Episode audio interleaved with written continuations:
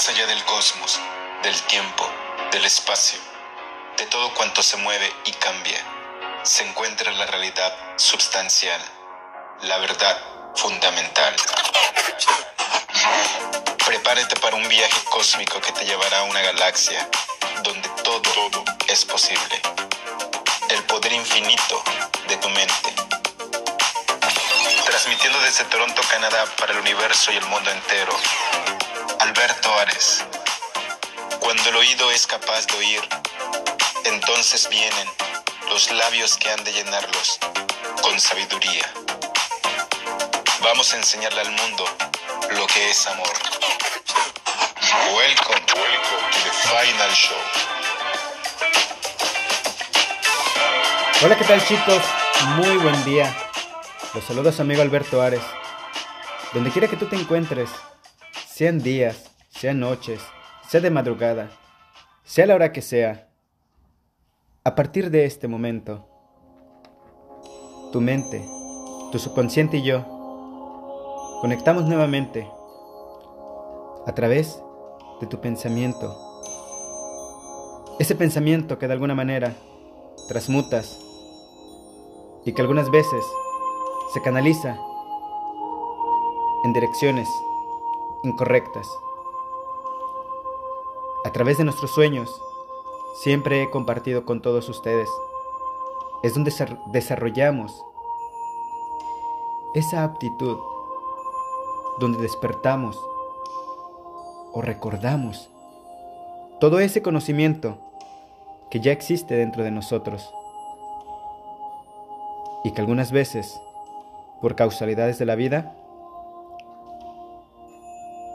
nos las vuelven a recordar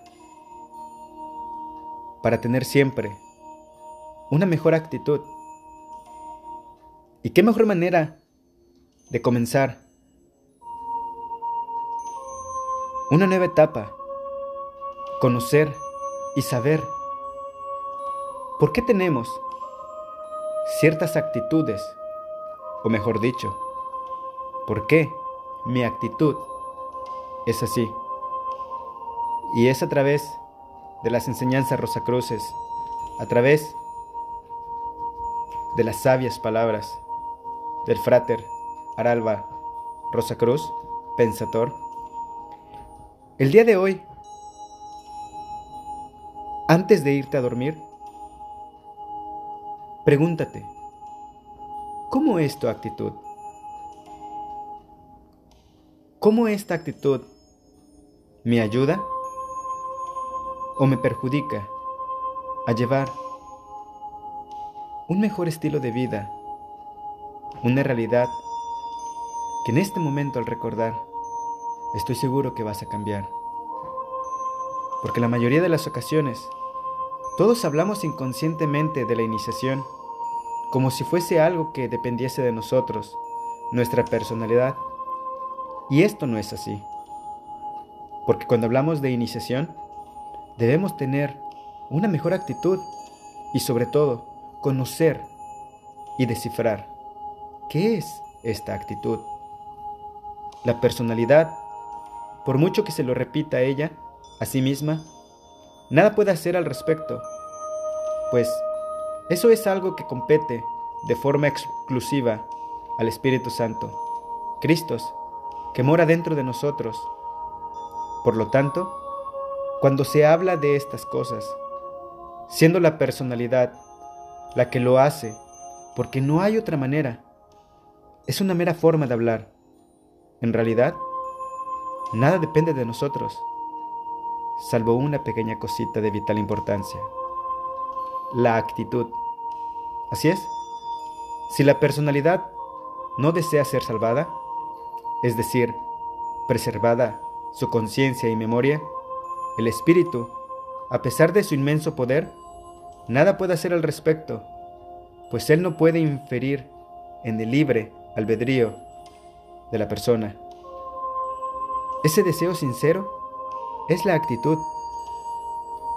La actitud, por decirlo así, es el profundo deseo de la personalidad de sobrevivir a la existencia de su cuerpo material y por lo tanto mortal Si no existe esa actitud, el espíritu no puede nacer en ella para poder rescatarla de la mortalidad.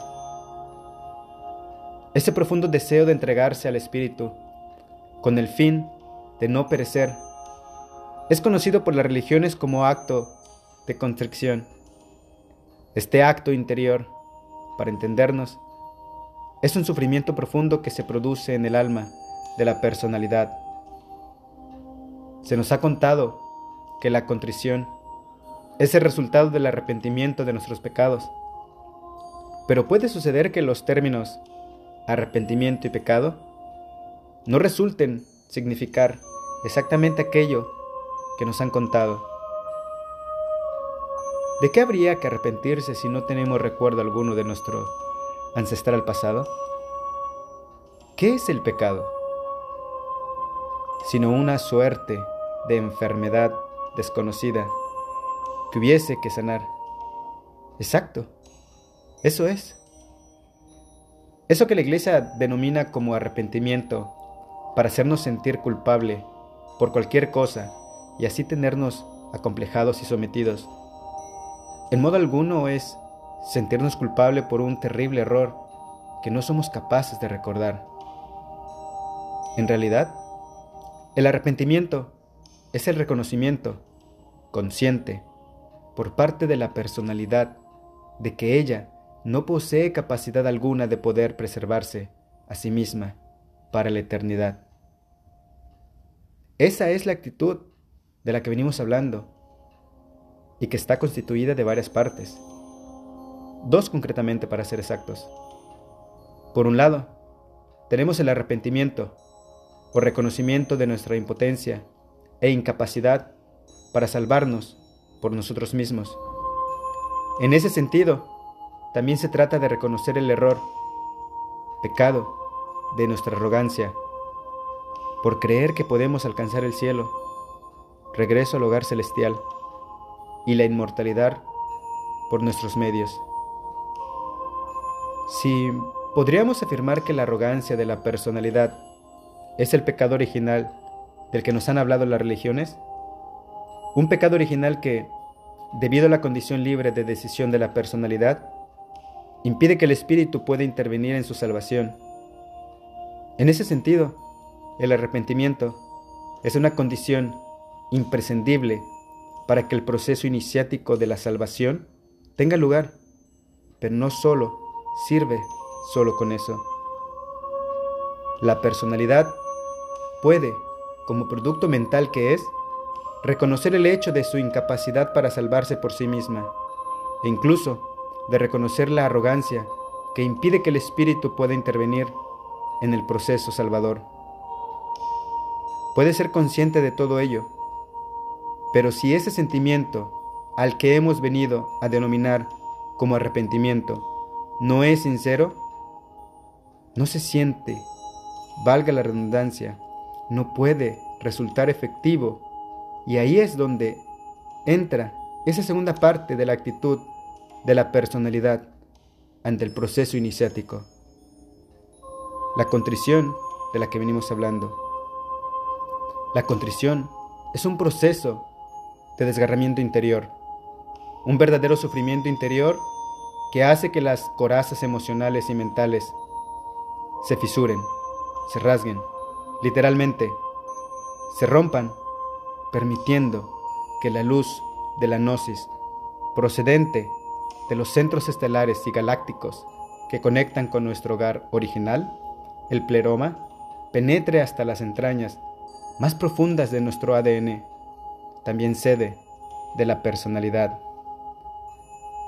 Esa luz divina posee una frecuencia de resonancia que concuerda a la perfección, es decir, está en sintonía con el ser espiritual. Le hace Cristo que mora en nuestro interior y ese contacto entre el viento espiritual externo y el capullo de rosa espiritual interno hace que el niño Dios nazca literalmente en nosotros y simbólicamente en nuestros corazones, confirmando esa rosa del corazón simbólica. Así, con ese pequeño pero crucial paso, la actitud, se ha dado inicio al verdadero proceso iniciático conocido por los Rosacruces como cristificación y que conducirá indefectiblemente a la transfiguración.